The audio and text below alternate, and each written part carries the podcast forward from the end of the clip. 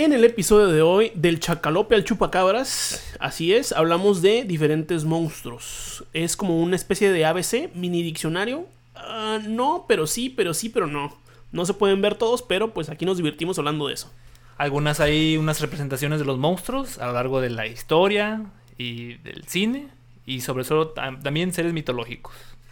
Entonces, eh, pues síganos la siguiente hora para ver cómo eh, pues hablamos de esto. Y, chau, chau. Y tu odio a Nessie, claro que sí. Claro que sí, odio a Nessie, que no se piense lo contrario. Divagabundos. Aquella persona que divaga y camina el mundo, buscando respuestas a las preguntas que se imagina sobre los temas que la vida le arroja.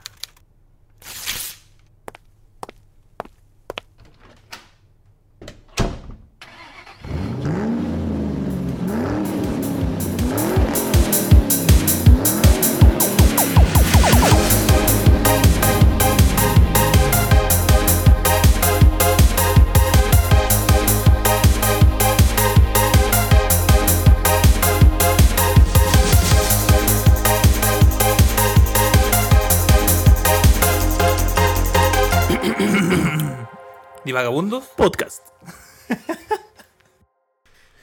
Bienvenidos amigos, amigas, amigues, amixes del internet. Están escuchando Divagabundos Podcast, el programa donde dos buenos amigos reflexionan y platican sobre temas cautivantes, populares o ridículamente absurdos, con el único fin de seguir golpeando la pelota del entretenimiento en esta mesa de ping pong que es la existencia. Claro que sí. Qué, qué buena referencia. ¿eh? Yo pensaba que iba a ser fútbol, pero ya cuando dijiste ping pong, no manches, se me hizo bien chistoso. Güey, es este. ¿Qué te digo? Soy un poeta, carnal. Dice, no, no por nada estuve casi seis años en la Facultad de Humanidades. no es por burro, es No. porque me sentía. Ya, este, es- esos aires que se respiran en la Facultad de Humanidades. Créeme que son muy entretenidos de respirar, muy entretenidos de estar ahí echadito en el pasto, viendo la vida pasar, Sí, sí. leyendo que tus libros ahí, este. Es una muy buena vida leer. O sea, es una muy buena vida la vida de estudiante, De humanidades. En general. En general, bueno, quién sabe, no sé, no sé si tú tuviste más problemas con el estrés y con las tareas y esas cosas. Sí, a ratos, pero ah, todo suave. Yo siempre he sentido que no aproveché bien mi tiempo. Yo, pero yo, yo siempre le digo a todas las personas que, que me encuentro como en una edad de estudiar, como estos morritos a los que les di clase de, aje- de ajedrez o, o amigos entre los veintipocos, les digo, nunca desperdicien la oportunidad de estudiar y estudiar en un campus universitario chido. O sea, tú sí estuviste en un campus, yo estuve también en un campus. Las universidades estas chiquititas que son un solo edificio y... Sí, está bien bonito. La verdad, sí. No, o sea, yo digo que la- el campus es muy reconfortante y que las otras universidades que no son más que cuatro cuar- cuartos y una sala de No, exposiciones... está bien triste, la verdad. No, eso no es universidad, carnal. Eso es, Es- este, sí, la, ver- prepa. la verdad, sí se siente bien chido, o sea, de estarte cambiando de un edificio al otro. Tener una biblioteca grandota. Grandota, o sea, salas de cómputo chidas, un espacio verde para poder echar el coto, cafetería y todo. Todo es parte de la experiencia universitaria, compartir con gente de otros lados. Todo lo que desperdicia la gente de la UNAM Oh, haciendo entonces- sus pinches parones. Ay, bueno, bueno. Es que son diferentes formas de ver la vida. Son diferentes formas de, este... No, pues se pasan de lanza, la verdad. ¿Tú sí te imaginaste alguna vez así en... estudiando física en la UNAM o algo así? Diciendo, ay, qué bonito serías. No, estar allá", o algo no, así? no, pero aún así yo creo que, te digo, si yo sentí que desperdicié un poco mi tiempo de estudiante, ahora imagínate esos cabrones que hacen sus pinches parones. Pero pues son por otras cosas, bro. O sea, alguien tiene que No. intentar iniciar la revolución nah, lado. nah, nah. No manches, esos son ridículos. Miren, desde aquí mandamos un afectuoso saludo al auditorio Che Guevara, donde llevan muchos años, Demasiados. muchos años viviendo y existiendo personas Y- en huelga. Sí, y, y la, ¿cuál es la prepa que siempre se va a huelga? La 7, la 9. No me acuerdo. sé, no estoy- Es no es- Hay una prepa que siempre también se va a huelga. No estoy tan embebido en la cultura de, de, De, la Ciudad de DF México. como para saber ya el punto de las preparatorias. Lo, Sí, del, lo del campus de la UNAM, pues sí. Eso sí, más o menos se entiende. Es un espacio hasta turístico. La verdad, los murales de la UNAM están muy guapos de ver. Eso, Sí. esa, esa, esa idea de, Vamos a ir a buscar piedras de todo México de diferentes colores para armar este mosaico. Uf, Mira, a mí, poético. yo cuando lo vi, mira, me voló la cabeza. Es que soy muy de pueblo. Tal vez siempre diré que, que Muy Tijuana, romántico, yo diría. Tijuana es una gran ciudad, es una gran urbe y lo que quieras, pero no ves un mosaico no, de piedras no, de todo el país. nada, para nada, para nada. O sea, no ves un mosaico de piedras de todo el país O- todos los días. Ojalá que algún día lleguemos a ese nivel de cultura. Sí, por lo, por lo mientras tenemos este, cuatro museos y todos cerrados. Pero eso no es culpa de la ciudad, eso es culpa del el fin del mundo y del mundo como lo conocemos. Pero bueno. Para eso vayan a ver Saudade, el mundo perdido. Mira, Isaac queriendo aumentar las views del primer capítulo. Claro, claro. Que, nos, que nos vean Bueno. tronquearnos este, por primera vez. Capítulo cero. ¿eh? Aquí seguimos, ya después de un par de meses de intentarlo, igual de troncos. Igual de troncos, Pero, pero, creo que nos divertimos más ya ahorita. ya más vividos. Ya ahorita ya no tenemos estos, este, estos miedos de, ay, es que el micrófono me va a hacer daño. güey". nah, ya, ya. Ya, todo Es- superado. Esos miedos ya están. ¿Cómo estás, este, Isaac? Muy bien, muy bien. La- ahorita pues estaba haciendo mis estiramientos Sí. antes del podcast que la verdad eh, O sea, fueron caliste- improvisados. calistemia. Para empezar, una calistemia sacada de quién sabe dónde. que dijo: No, ya sabes que yo antes de sentarme una hora a grabar, voy a ponerme a hacer unos estiramientos, papá. Y digo, ¿qué está haciendo este ridículo? Se acaba de aventar al piso, está rodando como si El saludo al sol, saludo a la luna. Está dejando que todo repercuta en su ano, güey. Así como alguna vez dijera, alguna vez lo había dicho el. ¿Cómo se llamaba este maestro de Ay. yoga? No me acuerdo, pero ¿sabes de qué sí me acordé? De Patricio cuando hacía ejercicios con los glúteos. Que le hicieron glúteos de acero, güey. Ay, Ahorita que dijiste gran- eso de que... Ajá, de que repercute en todo. Sí, que repercute en el ano. Y dije, no, me... Dije, Gran, "No". gran referencia de la cultura popular. Patricio Estrella que, que crearon unas nachas de acero. Sí, y lo logró. Y lo logró. Lo Yo, la neta, es de las pocas veces que se le ve a ese cabrón tener esa determinación en la vida. Pues es que aparte. Y un orgullo, la verdad. Aparte, Patricio. También cuando se pone súper. Mamadísimo. Mamadísimo para pelear contra Bob Esponja en las Olimpiadas. también, Sí, es que Ah. te das cuenta de que el vato es un crack cuando lo quiere. Sí, como que tiene toda guardada esa energía. Así como, Sí. ay, mira, yo si quisiera, estaría siendo alcalde de fondo de bikini. Pero qué necesidad, mira, yo aquí vivo en una piedra. Tranquilo. ¿Qué es eso de pa- andar pagando este predial como calamardo? ¿Quién sabe qué chingados o, harán? ¿no? o- o- o no sé, no, no sé si en fondo de bikini tienen este catastro y todo ese, no todo lo ese sabemos. problema. Pero, pero sí, Patricio de repente y los escritores de Bob Esponja de repente nos, nos impresionan de nuevo, ¿no? Sí. Ay, Dios, Siempre. Dios tenga en su santa gloria al señor que, que inventó Bob Esponja. Sabemos que ya no está en este plano existencial, pero, pero ya se encuentra dibujando animales marinos en otro lugar. Ojalá que sí. Bueno, algún día hablaremos de Bob Esponja. Hoy no es Y, el de- día. y de- y del más allá. Bob Esponja y el más allá, este capítulo de Día de Muertos, no lo sé. no lo sé, no lo sabemos. Bueno, otra de las cosas de las que tenemos que hablar, ya seguimos cambiando un poquito el fondo, ya pusimos un nuevo póster, Sí. un póster con más colores verdes, el cuadro lo recorrimos a la derecha, ya todo muy bonito, muy coqueto. Muy bonito. Y ahorita traemos props de un de Halloween, Sí. Eh, una calaquita. Una calaquita. Eh, yo hace algún tiempo este, me, me quise disfrazar a, a- Shakespeare, pero pues, la verdad me dio flojera armar el disfraz. Es que está bien cabrón. Se quedó la pura, se quedó la pura calaquita. E- Esa época victoriana, uff, muy difícil. La verdad, por eso casi siempre cuando hacen entregas de premios en el cine, Sí. casi siempre ganan las películas de época, porque está muy cabrón reproducir esos outfits, esos disfraces o vestimentas de la época. No, sí hay que echarle. Hay que echarle ganas. hay que echarle muchas ganas. Si acaso, a lo mejor me acuerdo de la favorita. Sí. Uf. Si no han visto esa. ¿Es de Darren Aronofsky? Magnifique. O no, o no, ¿de quién es el. quién es el, el autor? No estoy seguro de quién es el director. No me acuerdo, pero. Pero peliculón. vean la, fa- vean la favorita con Emma. Stone. Soy la reina nueva de- del nuevo Hollywood Stone. O sea, en- No, y, y la actriz principal, la, la reina, se la Ay, rifó. sí, no. Ya, soy, soy bien malo para los nombres. Perdóname, señora que la hace de reina Ana. Pero, Pero. ¿qué papelón te aventaste? papelazo. No, y aparte, de repente, sí, esos paneos que se avientan así como. Ay, no. Todo. eh, todo en esa película no tiene desperdicio. Véanla. Seguro ya la vieron. Es una película bastante bueno. buena y popular. Bueno, El- en el capítulo del día de hoy vamos a hablar sobre monstruos, Isaac. Vamos a hablar sobre. Vamos a seguir con la temática spooky que ya empezamos la semana pasada con el capítulo de Tricky Tricky. Ok.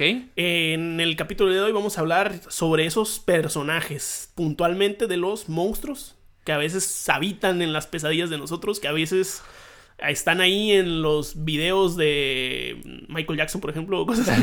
El Ayubuki. Eh, uh, uy, es un monstruo moderno. Ay, qué miedo. Pero antes, antes de empezar a sumergirnos ya por completo al, tema viene, de la semana, se viene. se alcanza a ir escuchando por ahí. el sonido que da inicio al descubrimiento de la semana. Pausa dramática para dejar que se escuche el, El, el sonido. el sonido.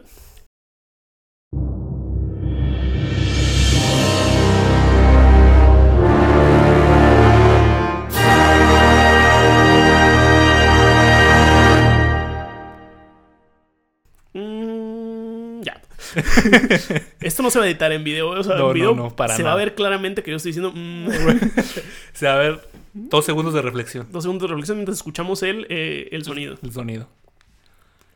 Vas, vas con el descubrimiento de la semana, Isaac. Ahora no hay patrocinio. Uy, el descubrimiento de la semana entonces puede ser patrocinado por eh, Party City. ¿Quieres un disfraz feo y que huela a pegamento? Party City.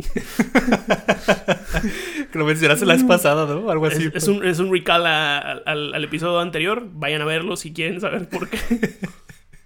Bueno, ahora en el descubrimiento de la semana les traigo pues una anécdota. Eh, usualmente cuando me pongo a trabajar en este su amado podcast, pues me pongo música en Spotify o en YouTube. Entonces la semana pasada pues dejé reproduciendo canciones en YouTube. Estaba escuchando creo que la nueva rola de Gorilas con Elton John. No sé si la has escuchado. No, Está muy buena, escúchala. la voy, a- la voy a checar, voy a checar. Y pues, no sé, pues de ahí ya ves que en YouTube dejas los videos reproduciendo, se reproducen automáticamente y pues te pone cosas parecidas, supuestamente, ¿no? No sé si mis papás le movieron, si esa madre la poseyó un monstruo, no sé qué onda. Pero de repente me apareció un video de dos personas asiáticas construyendo una casa en medio de la nada. Pero así como que decías, 60 días de, eh, de estar en el... sobreviviendo y construyendo una casa. Y yo me quedé así como de, ¿qué? ¿De qué me estás hablando? ¿Qué es eso? Como que hay dos... Y tengo que decir que estaban en baños menores también. ¿eh? Entonces era supervivencia full time eh, desde cero. Sí, luego ya me puse a investigar y, me, y encontré un canal que se llama Primitive Survival. Y es un canal de YouTube en donde, pues, en su descripción dice, bienvenidos a Primitive Survival. Tratamos de ir al bosque y vivir por un tiempo ahí sin llevar nada del mundo moderno. Uy, Y pues ahí ves puros videos de los dos vatos que, ah, construyendo una piscina mm, subterránea. Eh, haciendo piscina para los cocodrilos. Así O- cosas, cosas ¿Me, estás, bien- me estás diciendo que hay un par de personas asiáticas que tienen cocodrilos de mascota, así de... Pues parece, la verdad. bien raro. Y luego lo que me di cuenta es que es como una tendencia, eh, no sé si mundial, pero como asiática. Hay cinco canales con más de un millón de suscriptores que se dedican a hacer así como videos de sobrevivencia. De que se van así de que, ah, cómo construir tu casa de palitos de la nada. El más famoso de ellos es un australiano que se llama John Plant. Tiene 10 millones de suscriptores. Y él se la hace como tipo Robinson Crusoe. Te enseña a hacer alfarería. Te enseña a hacer ladrillos de arcilla. Cemento de arcilla de madera, cabrón. ¿Qué es cemento de O arcilla? sea- ¿Qué es eso? O sea, yo, no- yo Pero sí te los aventaste todos esos. vi algunos, no vi todos. ¿Qué? Pero les dejo este descubrimiento porque la verdad está bien chistoso. Bueno, pero yo ya, la verdad, ya voy a, Entretenido. ya voy a meter un, pa- un pero aquí. Dime. ¿Cómo está eso de no llevarnos nada del mundo moderno? Y lo primero que hacen es grabarlo para YouTube. Sí, cierto. Mira, yo ahí voy a empezar a cuestionarme. No creo que la gente se haya preocupado cuando sobrevivía primitivamente en que el encuadre estuviera chido. Bueno, en caso del vato este, el australiano, los otros güeyes sí hacen como que puras piscinas. O sea, como que sí se ve que como que no se llevan solamente su, su, su humanidad. Pero el vato australiano, aparte de la cámara, obviamente, porque pues, hay que dejar evi- evidencia, ¿sí? De que estuviste haciendo esas cosas. Se ve que sí le mete. Porque ni habla, nomás está haciendo las cosas y ni habla. Y nomás está ahí haciendo las, las las cosas de sobrevivencia. O sea que, por ejemplo, tú si quisieras aprender alfarería, tendrías que estarle poniendo pausa para ir guachando que está armando el bueno de, de Robinson. No, Robinson Crusoe. De John Plant. De John Plant. Pues supongo, eh, o si tuvieras un buen internet, ¿verdad? Y te fueras a perder como él. Wow. Pero está, está suave, o sea, nunca, nunca está de más conocimiento para sobrevivir. No, y aparte, Que bueno, estaría muy difícil que, que, atravesaras esa situación, pero bueno. no, aparte, mm, yo me imagino esta situación de un sábado por la noche, no tienes plan, ya la morrita no capeó, ya le mandaste mensaje a otros dos compas y uno dijo, Que no capearon tampoco. No, y alguien te dijo, un amigo o amiga te dijo, ¿sabes qué? Sí, pero algo de tranqui, vamos a ver una movie, vamos a vamos a tu casa y echamos la, la- la chela en la banqueta o algo así. Y es un excelente video para empezar el este bonito hoyo de conejo, tipo Alicia en el País de las Maravillas, que a veces es YouTube. O sí. sea, la verdad, a veces es no- muy sorprendente hasta dónde te lleva luego YouTube. normalmente empiezas en algo normal y terminas en algo así extraño. Ahora quiero ver qué pasa si empiezas con algo extraño. Hasta ver, a ver hasta dónde te lleva un, un hoyo de conejo de YouTube. A ver, a ver. Ah, tal vez terminemos este. Que yo eh, pienso que antes era más, en ese sentido, era más emocionante el YouTube antiguo. Porque te llevaba a lugares todavía más extraños porque te recomendaba cosas que no tenían nada que ver. Sí, así como haciendo tejido con este tentáculos de pulpo fresco. Y he Oh, he visto una señora haciendo una chambrita y digo, ay, ¿esto cuándo lo. ¿Esto cuándo alguien lo armó? No? Sí. A lo mejor los, este, las inteligencias artificiales que ven los patrones de consumo medio sí te amuelan un poco esa posibilidad. Sí. Pero todavía se puede. Creo Sí. que todavía se puede. Si tienes el tiempo suficiente y un sábado por la noche que no tengan nada que hacer, primero vean los cinco capítulos que Pues ya están subidos en nuestra generación hay mucho tiempo muerto. Sí, Sí. sí, es normal. Es normal ahí el, el, el ratiño. Ahí. No, y aparte, pues más ahorita que es más difícil hacer plan Sí, de por la pandemia. noche. Eh, gracias Paris City por el descubrimiento de la semana. Ajá. Y Y pues- Hawái también, como siempre. Costumbre mencionarte. Huawei, Huawei, espero que, que ya estemos un, un suscriptor más cerca que en la semana pasada de que Huawei postre sus ojos en nosotros y diga, ¿quién es? Y, y quién- pone- uf, cuando pasa eso, ponemos la rolita. Señor, has mirado a los ojos. Hombre, ¿de qué estás hablando? Vamos a rentar un lugar donde sí nos produzcan, carnal. Además, sí, con, cierto. con el primer con el primer cheque de Huawei. ¿verdad? Sí, vámonos, recio. Vámonos a Y ver. ponemos la rolita. Y ponemos la rolita. Pero bueno, ahora sí, vamos al tema de hoy, porque es por lo que vinieron. Sí. La gente que nos vino a ver. Quiere su Y- carnita, quiere su información, Y nos viene a quiere escuchar. su, este, está bien que, di- que divaguemos, pero también hay que dar el tema. También, no hay que pasarnos de Ajá, no hay que pasarnos. Bueno, en el capítulo del día de hoy, como ya lo dije, vamos a hablar sobre monstruos, porque pues son parte de el- la cultura popular. Es algo que el cine hollywoodense ha tenido ahí en... Estamos hablando de monstruos ficticios, ¿verdad? Sí. Porque el SAT, uff, es un monstruo. Ay, no, y ahorita con la ¿Inderrotable? eh, Ahorita con la legislación que acaba de pasar, más. Pero bueno, te, te- te empiezo a ir manejando el, eh, la definición de diccionario de monstruo. Un monstruo es un concepto muy amplio ligado a la mitología y a la ficción. Se aplica a cualquier ser que presente características, por lo general negativas, ajenas al orden regular de la naturaleza. Los monstruos se describen como seres híbridos que pueden combinar elementos humanos, animales y necrológicos, así como un tamaño normal y facultades sobrenaturales. El término normalmente se reserva para seres que inspiran miedo o repugnancia, haciendo alguna actividad inherentemente malvada. Ay, Dios mío, santo. Está de terror, cabrón. Entonces, Necrológico es de que muerto, ¿verdad? que tenga algo, elementos de, de la muerte en ellos. Pues un ejemplo de, de un monstruo con elementos necrológicos y El elementos zombie, ¿no? humanos. El zombie, ese es el Zombie. de ley. El, el clásico. El super clasicazo. No hay uno más fácil de, de ver que el, que el zombie. Hay muchos zombies, hay muchos tipos de zombies. No vamos a poner a desglosar el desde el zombie vudú hasta el zombie. Ay, Dios mío, santo. ¿A poco hay muchos tipos de zombies?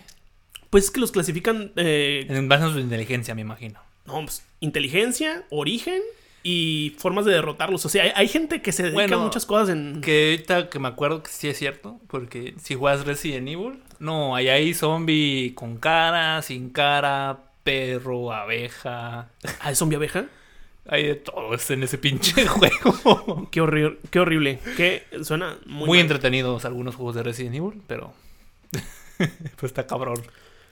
En ese es en el que sale la enfermera toda como vendada, así. Zombie enfermera. Sí, creo que sí. ¿eh? Ay, qué miedo, eh. O sea, Sí da miedo el juego, ¿eh? O sea, si esa madre la juegas de noche, no, sí. No, yo, yo alguna vez lo llegué a jugar con algún primo o algún pariente que sí tenía no, el sí juego. Y yo era mucho más chiquito y...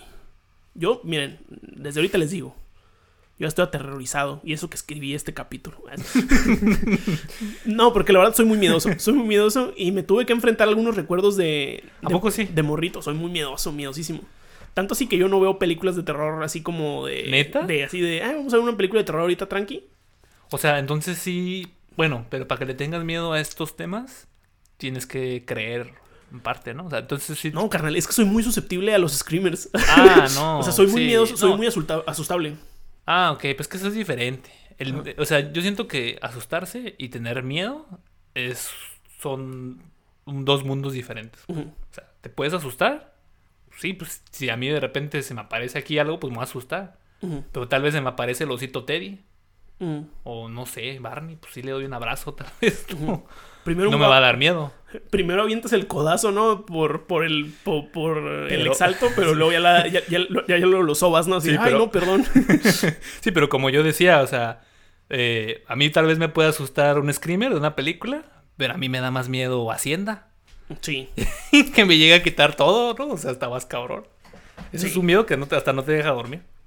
No, pues, eh, pues a lo mejor en ese Hacienda puede entrar, porque también lo de repente le dicen monstruo a las personas que son como un crack del crack. Así de, no, es que es un monstruo del deporte. No sé, ah, sí, cierto. mm, Messi, Maradona, Ya. eh, Jordan, esa, esa gente que es tan tan buena que es inalcanzable, que no tiene ahí, los clasifican de monstruos por el... ¿Por la las- exageración? a lo mejor por las ah, facultades sobrenaturales que luego aparentan tener por Ah, lo, bueno. lo bueno que son, ¿no? O el tamaño, ¿no? También dices que el tamaño. Mm, Pues el tamaño de su, de su talento, ¿no? por, por no el decir otra- tamaño de su ego de CR7. Ay, bueno. Oye, que qué bien conservado está con esto del COVID. ¿eh? Ya sé, ¿no? Ya El- quisiera uno que le diera COVID. El, ese- eh, el meme de eh, cuando a CR7 le da COVID y el CR7 toma mamadísimo en la alberca. Y lo, cuando a ti te da COVID, no, ya estás tocándole la puerta a ya, San Pedro. ya estás viendo a los, a, lo- a los cuatro o cinco chavos este, cargando ahí el, el cofre, ¿no? Todo mal. A los cuatro kenianos. A los cuatro kenianos. Bueno, pero monstruos siempre ha habido, Isaac. Monstruos así. Y creo que sí y incluyen este tipo de definición, o sí caben en este tipo de definición. Monstruos mitológicos o clásicos de eh, la historia antigua. Eh, un ejemplo que podemos dar es el Minotauro. Uf, el Minotauro. El Minotauro, este Mi- animal. mitad. Ah, bueno, dilo tú. A ver, mitad Tauro, mitad Mino. Ah. ¿Qué es un vino? no, pues es mitad, mitad este toro, mitad uh, ser humano. Simón. mitad hombre. Que fue ahí encerrado en, Un laberinto del en el laberinto. Y pues cada cierto tiempo ahí el rey de esa islita decía, bueno, pues ahí aviéntenle a alguien ahí que no haya... Ahí cuando dices Minotauro, siempre me acuerdo de un episodio de Batman donde lo encierran en un laberinto de Minotauro. Batman la... Batman, la serie animada. Oye, yo no me acuerdo de ese El acertijo lo, lo encierra en el laberinto del? Minotauro. Está bien, perro. Siempre me acuerdo con eso. O sea, no sé por qué, pero siempre, siempre me acuerdo. O sea, me gusta mucho esa serie, por eso. No, es una, es una gran serie dirigida por Burton, si mal no recuerdo. Sí, era Sí, por Tim Burton. por Tim Burton. Gran serie. Y eh, esos capítulos es que las peleas se veían muy bonitas y las investigaciones se veían más bonitas todavía. Sí.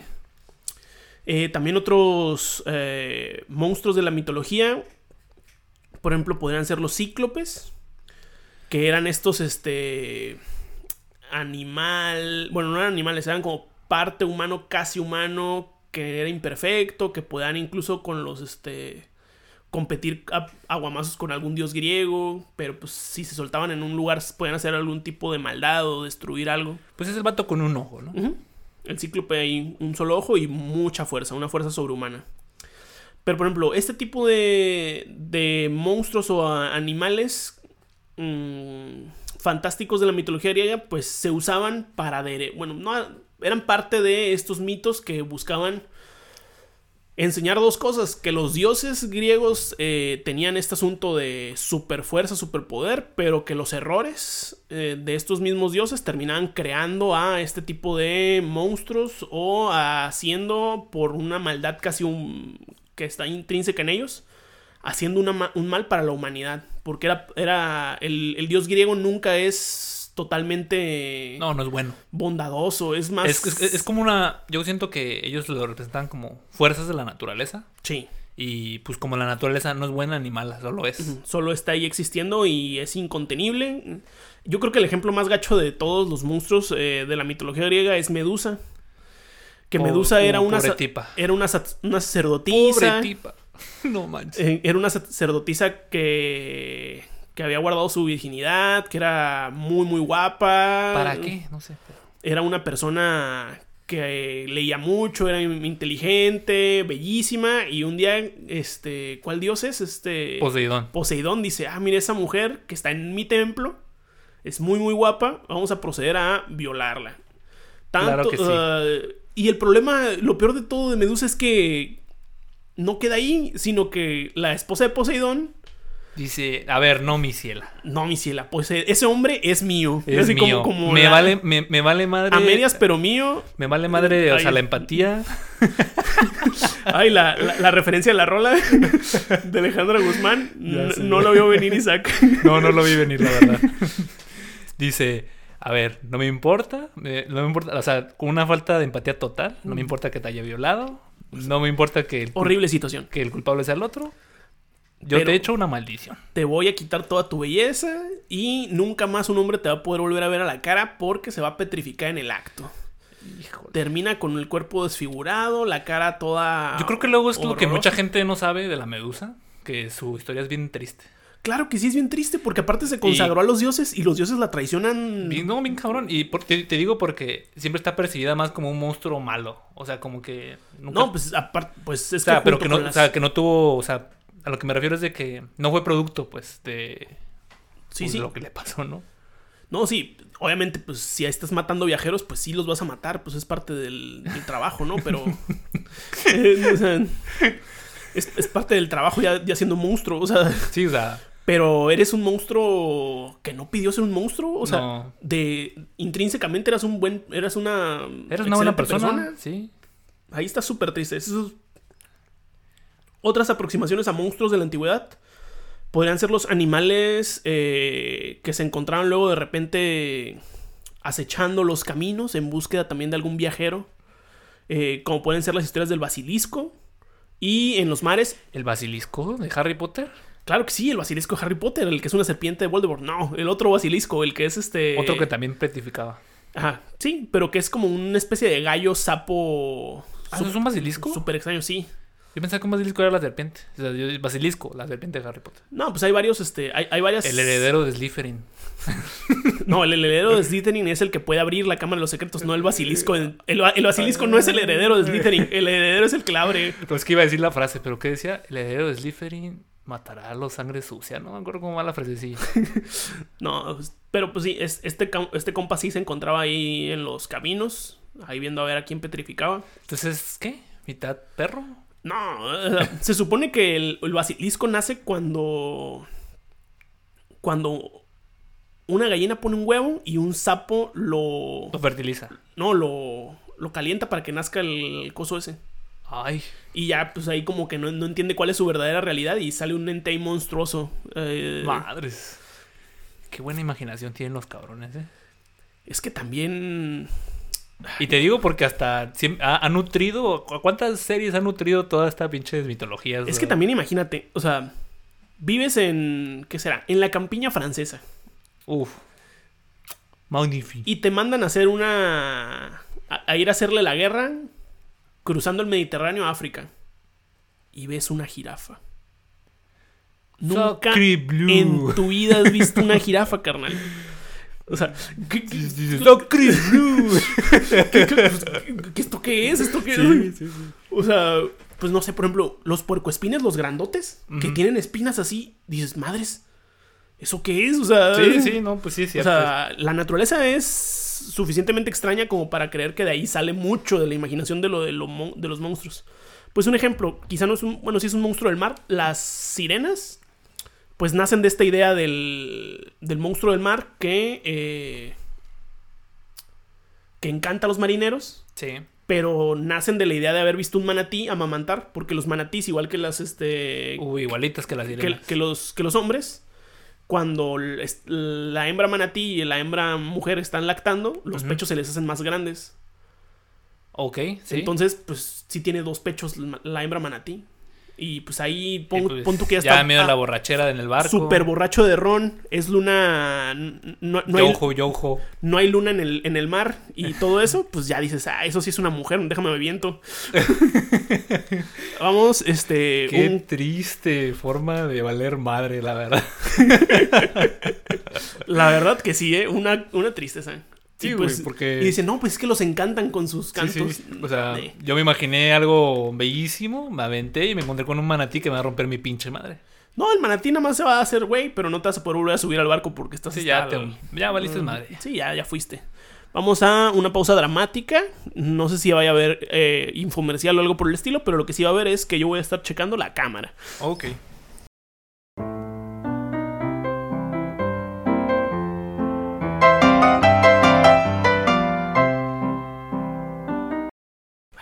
Qué aplauso tan lame. bueno, Pero sí se vio. te sigo este. Te sigo diciendo sobre monstruos clásicos de la historia. Mm, ¿Tú tienes algún monstruo clásico favorito? Bueno, aquí- Clásico, hablando de la historia de, antigua, ¿no? Ajá, o de estos mitos ahí, este, que se encuentran ahí. Como los que ¿Cómo escuchar mencionamos. el agua. Uf, Estoy sirviendo agua para los que nos escuchan. muchas gracias, muchas gracias. Eh, o sea, pero monstruo clásico de lo que sea, del cine. No, o- monstruo clásico como esos que ahorita, ahorita vamos Ah, para el cine. ahorita de la mitología antigua. sí. Pues es que los dioses no son monstruos, ¿verdad? No. Porque decía, ah, a mí me gusta mucho el Horus o, o así, esos dioses egipcios que estaban bien bonitos. No, pero pero- la, la esfinge es un monstruo, está bonita la esfinge. Pero yo así de monstruo... Ay, güey, ¿qué fue eso? Escuché un golpe. Eh, monstruo griego. Es que a mí me gustan mucho los griegos. Ya sé cuál. El troll. El troll es, está, está bien suave el troll. El troll, el troll, El así troll, de la es- montaña. el troll nórdico. Uf. Es un buen monstruo, es un buen monstruo. Es, bueno, es parte de la mitología. Mm, a lo mejor le falta la maldad. Bueno, a veces sí, Sí. son malvados, a veces algunos sí son mala onda. O también el leprechaun. ¿Cómo se llama en español? El... El, el santa que se come a los niños. No, no, no, no, no. El este irlandés. ¿Cómo se llama ese? El- que es que, es que, que tiene su... Su bote de dinero. Ya sé cuál dices. O Es sea, como un el- duende, el pero... duende, ajá. ajá, el Sí, pero duendecillo del dinero. Leprechaun, Leprechaun, no sé. La verdad, no sé si cuenta como monstruo, pero sí cuenta como animal mitológico, ¿no? Sí. Bueno, igual yo también voy a hacer trampa, ¿eh? O sea, el, el chacalope no, no es un animal, o sea, no es un monstruo como tal, pero es quizá, como yo dudo realmente de que alguna vez vamos a hacer un capítulo especial de criptozoología, ¿Qué es quién sabe. ¿Qué es eso? La, la criptozoología es la ciencia que eh, investiga, cataloga y hace una desambiguación amplia de todos estos animales mm, Mitológico. mitológicos que no están. ah, la chaval. Por ejemplo, Qué específico. el libro este de animales fantásticos y dónde encontrarlos sería un libro de criptozoología. Ok. O sea, esa es como la ciencia ficticia o la ciencia que no es ciencia porque ya sabemos que no existen esos animales, pero... Entonces, el chacalope es una mezcla entre un venado enano y una liebre. y este venado enano le hereda a su hijo eh, unos cuernitos de venado y la liebre la- le hereda todo el cuerpo de liebre. Entonces es una liebrecita como este pelo. Es un chacalope. Pero O sea, es, es mitad conejo, mitad venado. mitad conejo, mitad venado. Uh, ese es un corto de Pixar que está bien bonito. Ah, sí, está bien bonito, sí. Eh, ese- tin, tin, ahí brincando. Ah, se se llama, brincando. Ajá. Y algunos, este, algunos chacalopes son representados con colmillos. O sea, y es como esta cosa medio adorable, medio asesina. con colmillos, así bien. con- con- está bien bonito. Tienen colmillos y algunos hasta con alas. Como. De entonces, es, un- terror. es una liebre con alas, pero con alas bonitas como de águila o de paloma. Eh, una liebre café grisácea. No, de terror, de terror. y un, un, este. y un este y una cornamenta de venado. No son especialmente malvados. eh, pues hacen travesurillas ahí, ahí se meten con las cosechas y cosas por el estilo. Cosas de campo. Y el, el chacalope tiene la habilidad de reproducir cualquier sonido que pueda él escuchar. Él lo puede repetir. Hasta las voces humanas puede repetirlas así. El primer Chazam de la humanidad. El primer chazam de la humanidad, efectivamente. Así. Entonces, por ejemplo, él usa esa habilidad de repente como para decir frases como de se fue por allá, está de aquel lado. ah, para confundirte. Para, para confundirte. Y órale, hijo de tu y que así no lo y que así no lo así no lo capturas, güey. Ay, Entonces, por ejemplo, si hay un grupo de cazadores que lo están buscando, este, pues van corriendo, lo van correteando y lo, está allá, está de aquel lado, ya, ala. No, pues tú me dijiste, Henry. no, pues tú también, Henry, ¿por qué no? ¿Por qué me haces caso, Henry? Y así se la llevan. Y el chacalope, tranqui. Se supone que son muy escasos. Muy buena habilidad para un monstruo. Sí, se supone que son muy escasos porque únicamente se reproducen en las tormentas eléctricas con granizo. Específicamente. ¿Por qué? ¿Quién sabe? ¿Hay animales que tienen condiciones muy específicas de reproducción? Pues los pandas, ¿no? Bueno, pues es porque son huevones, ¿no? Pues también respetan como cosas de. Pero, eh, o sea, no es así como de que cuando se ponga la luna llena nos vamos a reproducir exactamente, ¿no? Pues por ejemplo, las hormigas, eh, muchas especies de hormigas se reproducen únicamente cuando después de la lluvia. Llueve y luego ya se reproducen. O Entonces, cuando pase el cometa Halley, así de... ah, O sea, no, no tan específico, pero, o sea, sí, las temporadas de apareamiento de muchos animales son, tienen especificaciones meteorológicas. Sí, sí, tú, sí, tú creerías que si el no humano... creo yo tan específico. ¿Tú creerías que si el humano fuera así inmortal? ¿O hubiera humanos inmortales por el puro mame hicieran algo así? De que, ¿sabes qué? Nomás vamos a tener un hijo tal día, tal fecha. Y tiene que haber esta presión, Ajá. presión barométrica. Ajá, ajá, y ahí vamos a hacer un hijo. Híjole, qué aburrida sería la vida, ¿eh? Pues por eso, pues que como ya eres eterno, ya te inventas... eh, ya te inventas tontería y Ya te media, ¿no? inventas burradas. Bueno, y los cazadores de, chacalo, eh, de chacalopes expertos dicen que Ah, hay- ¿qué? hay- había cazadores expertos de chacalopes que tienes que dejar una botella de whisky abierta en el bosque para lo- que ese los, primeros Carlos Trejo los primeros Carlos de, Trejo de la humanidad. Ahí estafando a la pobre gente campesina desde el inicio de los tiempos. que se creía cualquier tontada. Desde el inicio de los tiempos, carnal. Ay, Se te acaba de apagar la laptop. efectivamente, se me acaba de acabar la laptop. ¿Cómo la ves? Uf, eh, ¿qué será bueno hacer? ¿Pausa? Pausa dramática. Pausa dramática, claro que sí.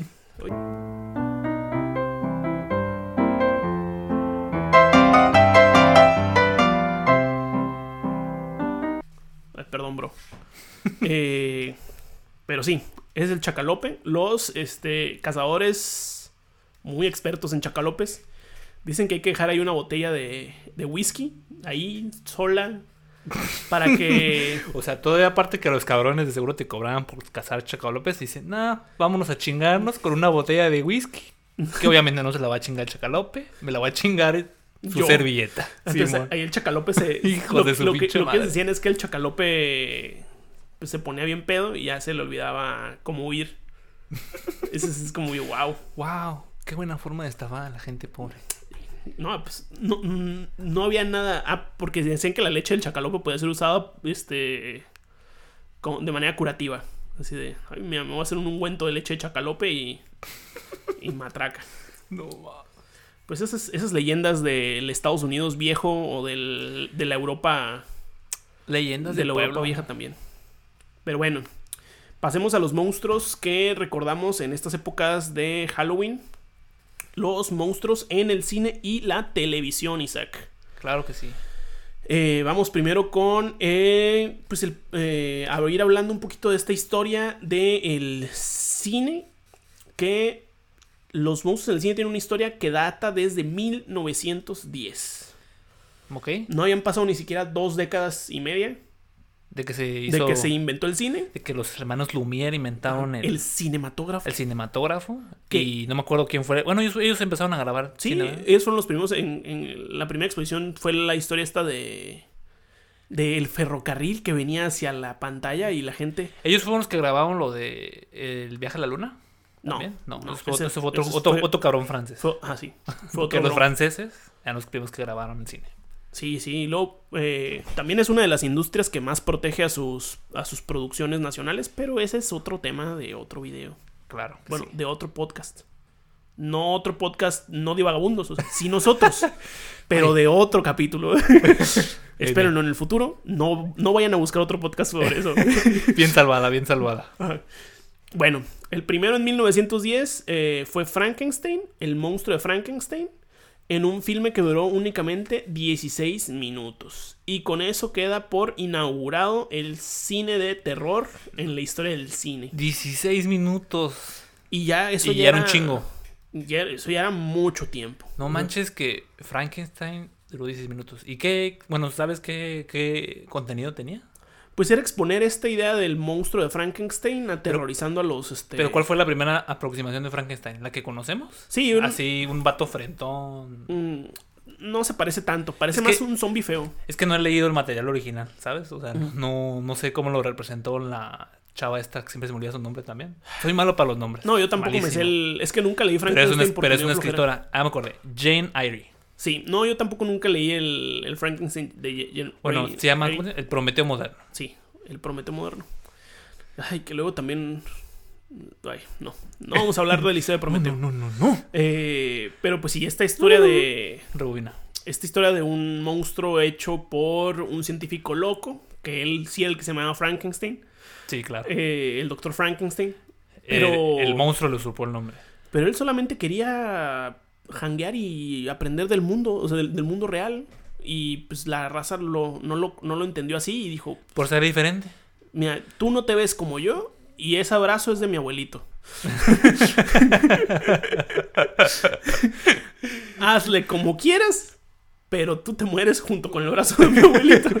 Tú regresas el brazo de bolito donde lo contrastes, cabrón, en su tumba. Sí. Mira, que ya ahora ya poniéndolo en esa perspectiva ya entiendo un poco más por qué la gente se enojó tanto con, Oye, Ta- estás con el monstruo- violando la memoria de mi abuelito. con el monstruo y con el doctor. O sea, dices, oye, ¿cuántos, ¿cuántas personas no desarmó para armar uno solo? No, si son buenos. O sea, Es que está. Está macabro ese proceso de. ay, sí. No, sí está muy feo. Está feo. Bueno, para 1915 se construye otro nuevo monstruo en el cine, pero va a ser el Golem. Eh, El direc- monstruo judío. Sí, sí. Un monstruo judío eh, eh, por el director alemán eh, Wegner. Enmarcado en el... Pero en 1915 todavía no había bronca con los judíos. No, pues todavía no. Estaba enmarcado en la corriente... Todavía no perdían la guerra. Hoy estaba, estaba enmarcado en la, en la época del expresionismo alemán. Que es esta corriente donde. ay, s- ¿nu- ¿Nunca has visto una referencia a expresionismo alemán en el cine? Hay sombras muy duras, los colores eh, remiten a los sentimientos que debe de haber en el. Los colores fríos y los colores cálidos se ven en la, se ven en la pantalla y ahí vas viendo. Por ejemplo, hay, hay, colores como azul, verdes, con negros. Casi todo es blanco, eh, es blanco y negro y con cosas muy oscuras. Pero hay de repente tinturas verdes o tinturas de otros colores para, para dar otras ideas, creo yo. Si ese es el expresionismo alemán que me acuerdo, o estoy diciendo una sandez. Bueno, pero Nos vamos a hablar- corrija nuestro seguidor más fiel, Antonio Garibaldi. Ay, claro. Que, fíjate que no creo que Garibaldi. Que Garibaldi sepa mucho de expresionismo alemán. Pero tal vez sí. tal vez sí, Antonello. Antonello, ya le dije. Ah. Ya no. me va a corregir por su, de su nombre.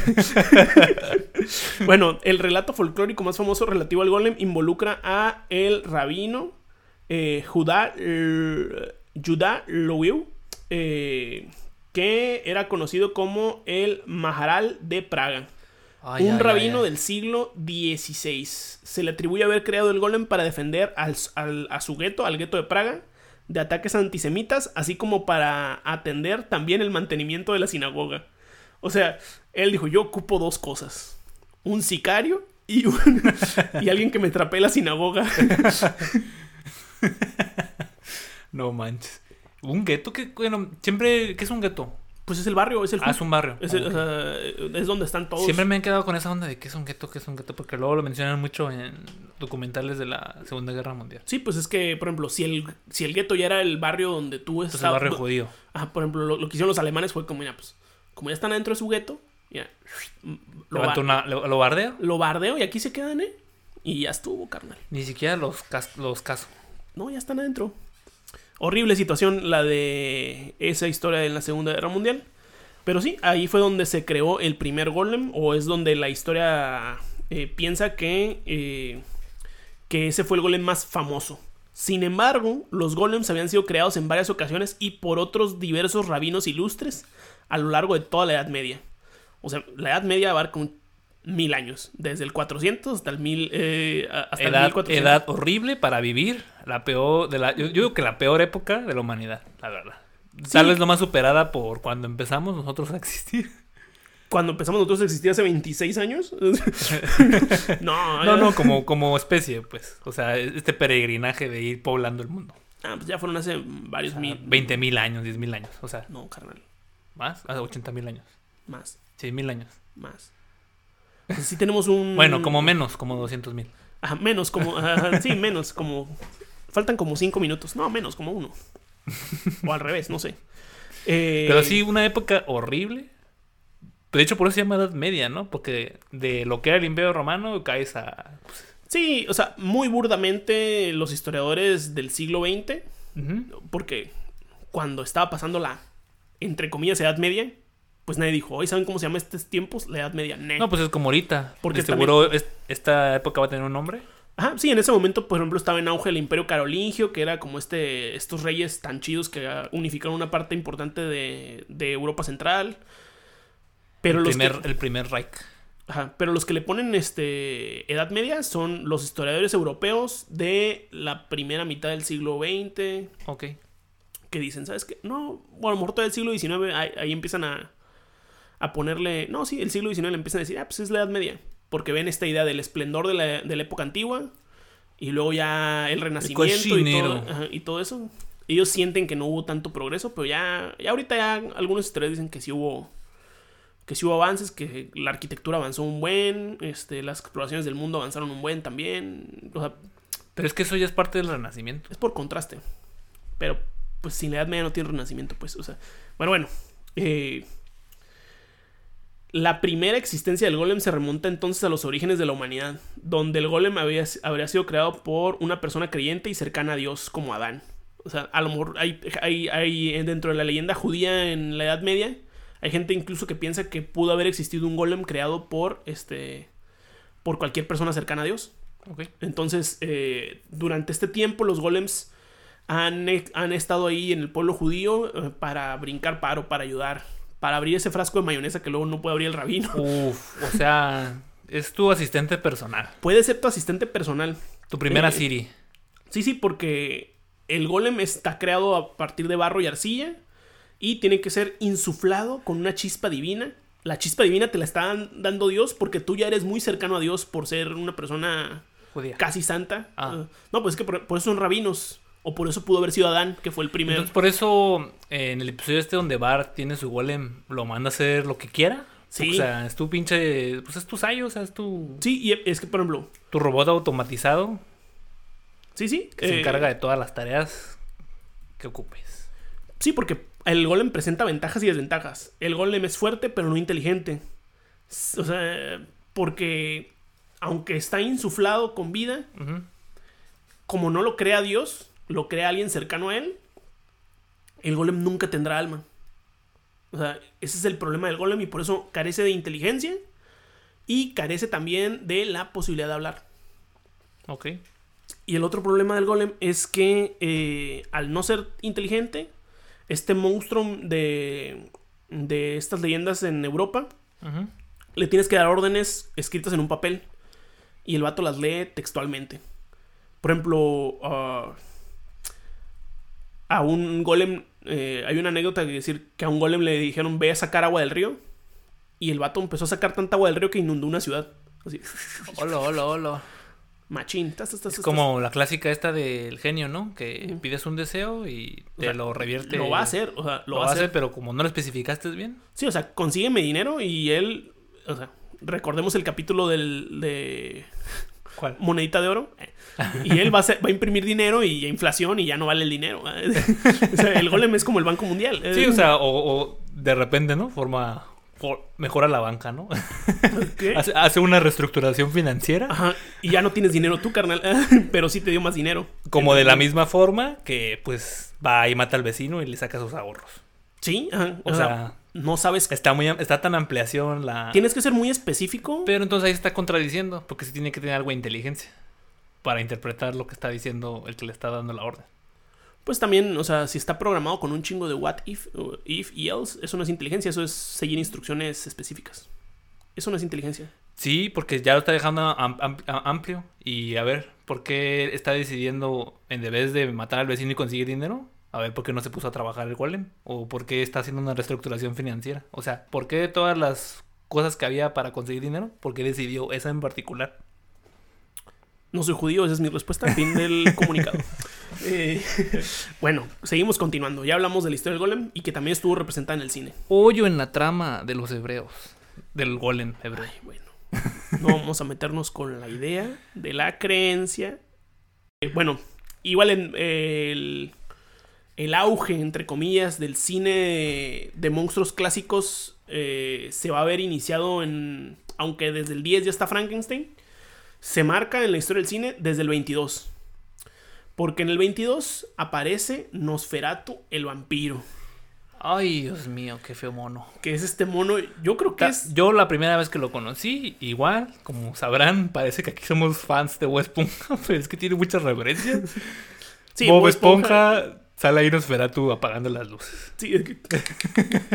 Ah, qué joya de joya de joya de referencia de Bob Esponja. Esa fue la primera vez que conocí a Nosferatu. Sí, yo también, esa fue la primera vez que vi a Nosferatu y luego ya cuando vi el el corto, el es que ni siquiera vi la película completa porque me acuerdo que vi un cacho de esa vaina en, en algo sobre la historia del cine en YouTube.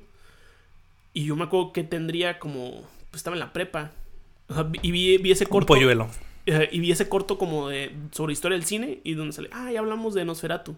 Sale en Bob Esponja. Sí, sí, sí. Todo tonto. ah. Todo, todo mico. Todo, todo tonto.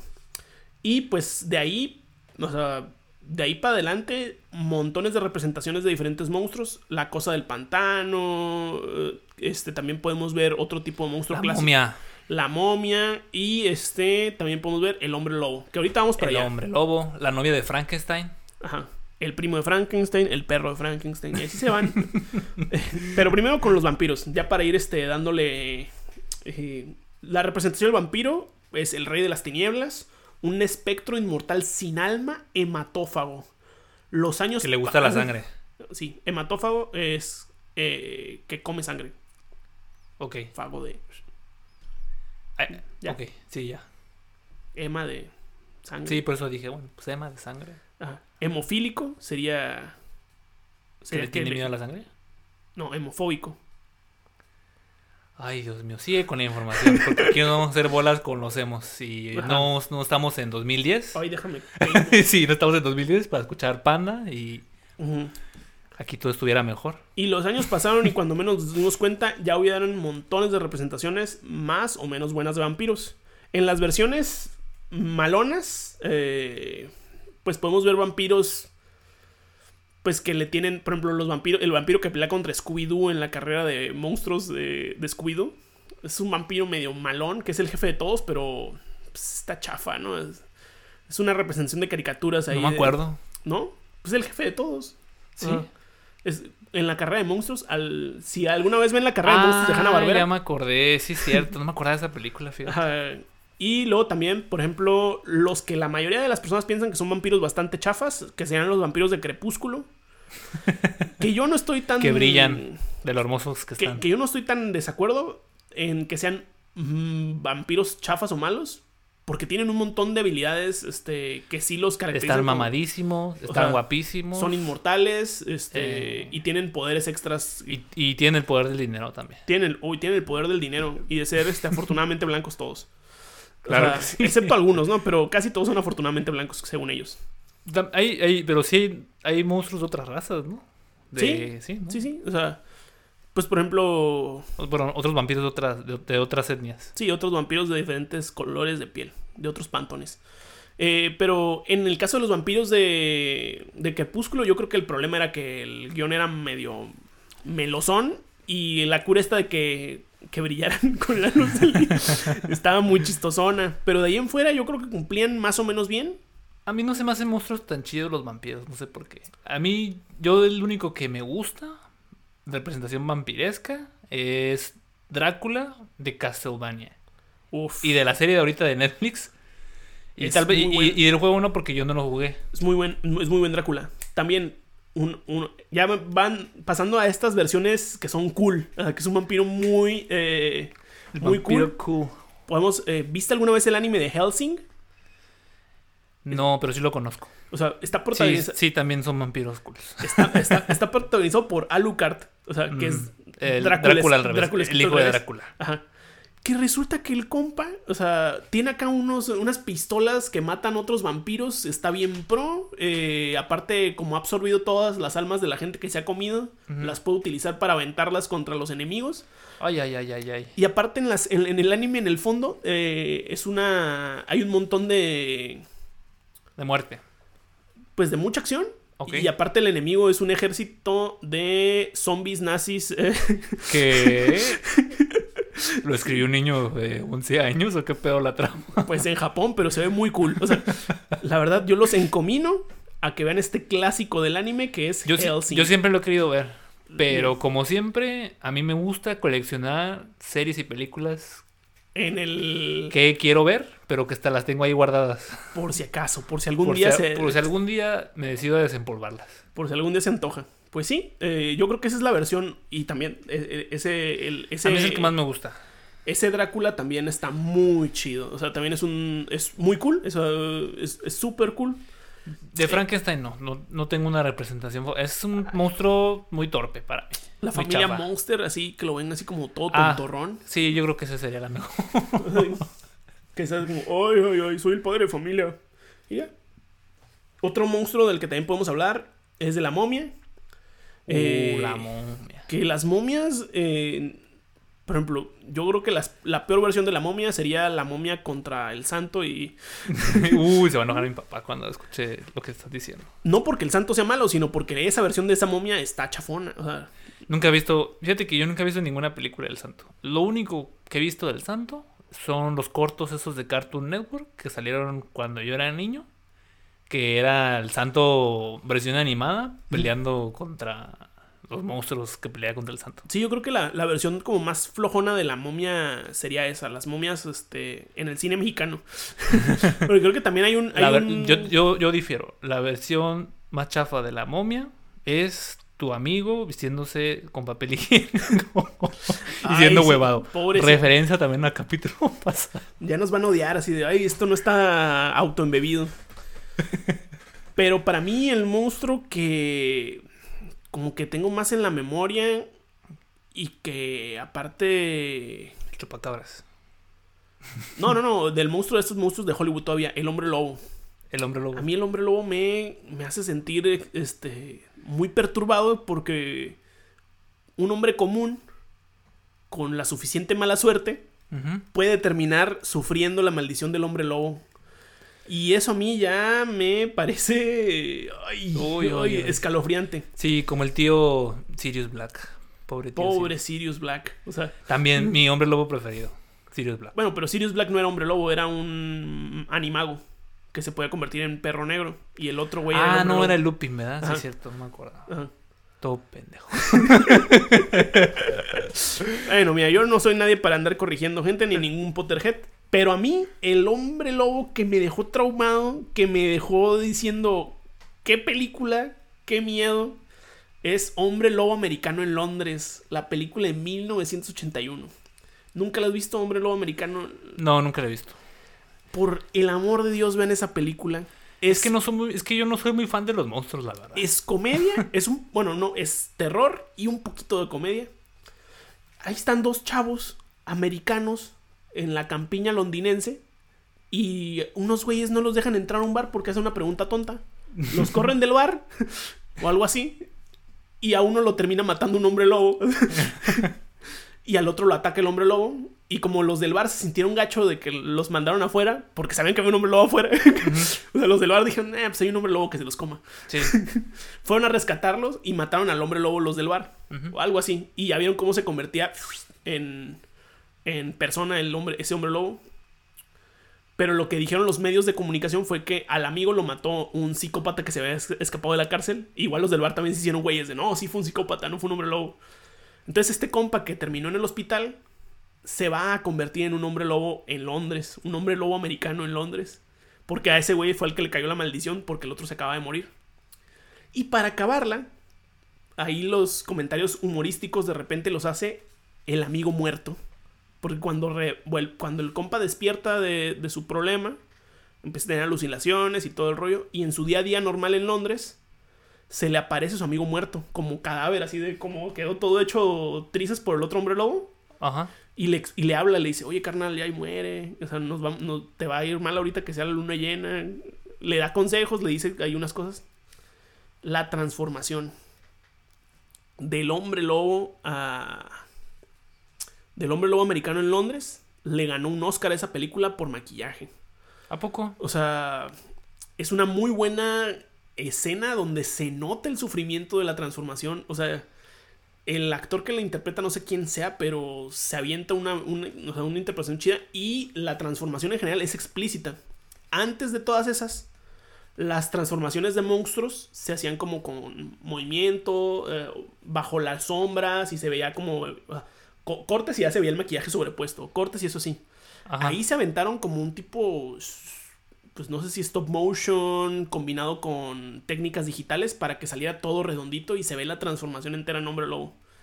Esa transformación, yo me acuerdo haberla visto de niño, no sé si la rentaron en mi casa, no sé si la vi en... Qué raro. No sé si la vi en la tele, pero a mí esa transformación...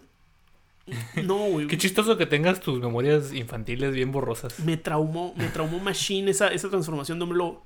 Porque cuando está escribiendo el capítulo así, de repente, ¡pum! Me acordé, ¡ay, el hombre lobo de, de esa movie! Sí, te estoy diciendo porque también la vez pasada dijiste, no, pues no me acuerdo de cuándo fui a pedir dulces, no me acuerdo muy bien. o sea, como que sí tienes esa época medio borrosona. Pues que yo sé que fue una buena infancia, pero a lo mejor no tengo los detalles. Madres. Ok. O sea, estuvo chido, pero pues no, pasa nada de que no esté ahí el todo un point. ¿Sabes cuál es mi hombre lobo preferido? El hombre lobo que está en París. Ah, pues es este. es una canción. Ay, pero ese se convierte en nombre. El hombre lobo. Eh, bueno. Ah, mención especial para los monstruos de Guillermo del Toro, que también son monstruos eh, y que salen en un montón. Qué buenos monstruos se avienta don Guillermo del Toro, paisano mexicano. Claro que sí. No tenemos tiempo de mencionarlos todos. No. Porque no me sé los nombres. El fauno gran monstruo. El fauno, gran monstruo. El vato de los ojos en las manos. Ay, Jesús. El vato de los ojos en las manos, gran monstruo. El de. El de. El, del el, este, el acuático. El, monstruo pescado que. El monstruo pescado de la forma del agua. La forma del agua, también gran monstruo. Gran monstruo. Que resulta que el verdadero monstruo es el ser humano. Ahí. eso, es lo, eso es lo más chido del. Por eso te pregunté al principio que, qué tipo de monstruos ibas a hablar. Porque eso es lo más chido del cine de monstruos de Guillermo del Toro. Que siempre el monstruo verdadero no son los monstruos de criaturas. Es la gente. Es la gente. Es y tiene toda la razón. La gente es bien culera. no se lo vamos a negar al. Pues yo creo que es el. Aquí en este mundo hay gente muy maligna. Muy probablemente. Me atrevo a decir que no hay ningún detractor de Guillermo del Toro en México. O sea, no hay nadie que diga, ah, qué gran sujeto. Es que es un gordito bien buena onda. o sea, está bien, está bien, está, da ternura. Y luego con eso de que siempre ha sido muy activo socialmente, sí. apoyando a... Sí, con causas sociales. Fíjate, de que, bueno, no, estamos promocionando a Guillermo del Toro, ¿verdad? Pero de cuando eso de que promocionó al equipo de matemáticas y el gobierno le valió madre. No, qué chulada. qué chulada. Hace lo que el gobierno no hace. Qué chulada. Tipazo en Twitter. Tipazo. Ya para cerrar, un monstruo de la vida real, entre comillas. Hacienda. El chupacabras, que es ah. casi lo mismo. es el monstruo latinoamericano por excelencia. Eh, se supone que el chupacabras es un mito puertorriqueño, que ahí estuvo, ahí estaba como flotando. Yo pensaba que era mexicano. Todos pensábamos que era mexicano, carnal. Eh, el mito se turbopopularizó en marzo de 1995, cuando se reportaron animales de granja, otra vez en Puerto Rico. Y resulta que estos ataques animales fueron ocho ovejas que aparecieron totalmente eh, chupadas de su sangre. Ocho ovejas. Y pues suena medio chafa chupovejas. Entonces todavía no. Entonces cuando ya fue atacando otros animales de granja, pues dijeron, pues cabra suena chido, ¿no? Chupacabras. Eh, hay un montón de información mixeada y hay un montón de, de cosas ahí medio mal hechas porque fue quizá el primer monstruo viral hecho tanto por el internet como por este como por la televisión. Difiero, el monstruo más viral, el monstruo del lago Ness, cabrón. Mira, te voy a poner, te voy a leer lo que escribí aquí atrás. Es, el este, monstruazo del lago Ness. Descar, descarto al lago Ness y a, y, a, pie grande porque aunque son animales como el chacalope, eh, nada más están ahí escondidos sin eh, molestar realmente al, al, ser humano. O sea, pues siguen siendo monstruos. Mm, pero les falta este asunto de maldad y el chupacabra sí tiene maldad así de maldad pura. O sea, sí ataca gente, sí se madrea a los animales de granja. Por eso lo... Por eso lo, lo descartaste. No, por eso, por eso le, di más protagonismo al, al, chupacabras. Ah, ok. Y aparte, pues porque es latino, ¿no? Eh, siento, power. ay, ya se nos cerró la, la, la cámara. Última vez que se nos cierra en el video. Última pausa dramática.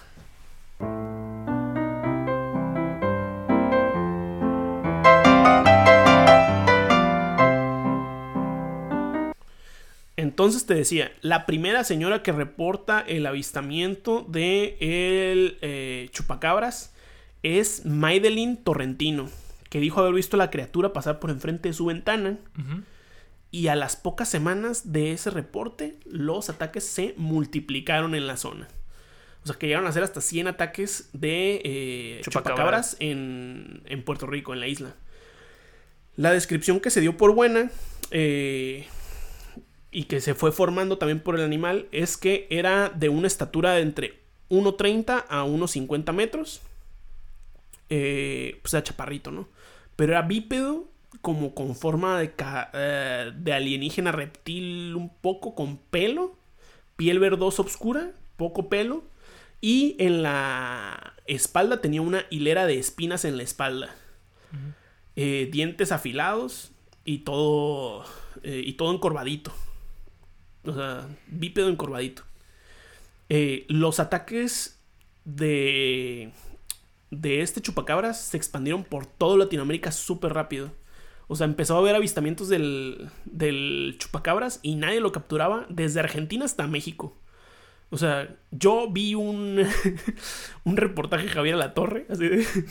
Estábamos reportando que hay 16, estados de la República Mexicana que han reportado avistamientos de el chupacabras. Eh, y así se, se la avientan. O sea, madres que esa madre le dieron cobertura de noticias. Le dieron cobertura de noticias machín. Y luego, aparte, el vato habla de la chupacabras manía. Porque, eh, o sea, literalmente así de mal estaba. En la nota le preguntan a una niña de que si sabe qué es, cómo es el chupacabras. Y la niña lo dibuja. Así una niña de 7 años dibuja el chupacabras, así como un dibujo chafa de una niña de 7 años. Hay dibujos muy chidos de niñas de 7 años, pero pues un dibujo feo así de arte palo. Y lo pasan en la televisión nacional el dibujo de arte palo.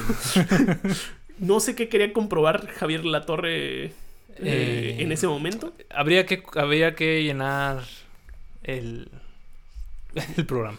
Yo supongo que sí había que llegar el programa, pero a esto me refiero con que fue viral.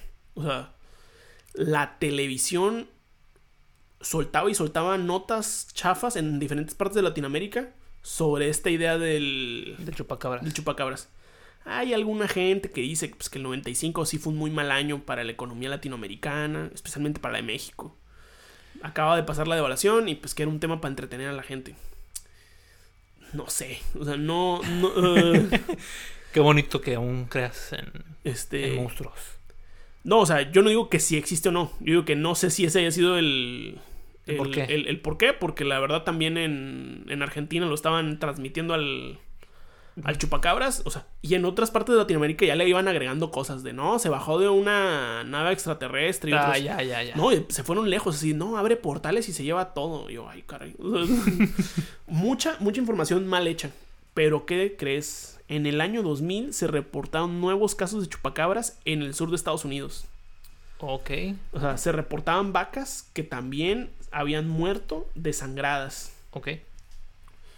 Ya los investigadores este, gringos dijeron, a mí no me va a pasar como a los latinoamericanos que voy a andar creyendo en zombies ni en aliens. Yo voy a investigar. Y los gringos investigaron, pero este chupacabras, las personas lo describían como un animal con la piel quemada, Ajá. pelón, en cuatro patas y que tenía las extremidades de delante más cortas y las de atrás más largas. Y que el hocico lo tenía muy, un poco más grande, más alargado. Ok. Al paso de los meses, en el sur de Estados Unidos, se fueron encontrando diferentes chupacabras, asesinados por los mismos granjeros o muertos. Resulta que la mayoría de estos, este, de estos animales no eran mitológicos, eran una mezcla entre eh, coyote y eh, lobo mexicano. Pues era un híbrido que resultó que era más propenso todavía a la sarna. y que era un poquito más agresivo con los animales de, de granja. Ok. Entonces era un animal híbrido entre dos especies de animales que aparte le pegaba la sarna más machine. Oye, oye, oye, oye, oye. Y se quedaba pelón y por las heridas parecía, Algo feo. ahí. parecía algo feo. Entonces los gringos sí descubrieron que el chupacabras nada más era un animal que hab- había sido maltratado por, pues, por la invasión de los seres humanos a los hábitats naturales. Y quiero que se queden con un, esta un conclusión. clásico. El verdadero monstruo. Mira, esa es la conclusión verdadera. El verdadero monstruo son es esa mal, esa, esa posible maldad del ser de- humano. Del ser humano que todo, todo, lo que des- todo lo que toca lo O corrompe. sea, sí, o sea, esa capacidad de corromper de, cosas. de corromper y de destruir. Porque Sí. también tenemos la capacidad contraria, ¿no? sí, de Pero- crear. Pero esa es la capacidad Por maligna. por lo menos en tres monstruos aquí vimos que, que, que el ser humano intervino mal ahí. Sí, sí. Y pues sí, también que los monstruos eh, se usan como buena representación para ciertas cosas, ¿no? Ciertos Sí. temas. Sí. Y, Y, ahí, que obviamente que también que odias a Nessie porque no le dedicaste su tiempo, pero eso ya lo dejaremos para otro episodio. tal vez si sobrevive un año este, este contenido, Isaac va a ser el encargado de hacer una desambiguación exhaustiva De Nessie. del mito de Nessie. Nada más de él. Sí. ya está, pues vamos a, vamos a cerrarlo con eso. Formidable, Isaac. Eh, muchas gracias por habernos escuchado. Este podcast escucha. Los invitamos a que Podcasters. el podcaster eres tú y yo. Porque nosotros somos los que hacemos el podcast. Pues es que yo he escuchado podcasts que le dicen podcasters a los que escuchan. Bueno, bueno. Pero Enúnciense como ustedes quieran. como ustedes ustedes, quieran. tienen la aquí, libertad y el gusto. aquí no juzgamos. Aquí pueden No. ser, se pueden decir como ustedes quieran. Pero por lo que sí te voy a juzgar es si no nos sigues en redes sociales, ¿eh? O sea, te suscribes. te tienes que suscribir, eh, darle follow, darle me gusta, Aquí, va a aparecer la animación de la picarle campanita. la campanita. Uf, uy, claro que ya está hecha esa animación. Aquí va a estar la, la animación de suscribirse a Spotify. Mira, mínimo, mínimo sale lo clásico. Pero por favor, sí, suscríbanse, denle follow y todas esas cosas que hacen. Eh, muchas gracias por habernos escuchado en esta ocasión. Somos Divagabundos, yo soy Tado Calles. y yo soy Isaac. Y pues nos vemos eh, la siguiente semana. Chau, chau. Jeep, Jeep. Apa. Otra vez. Vámonos, claro que sí. Uf.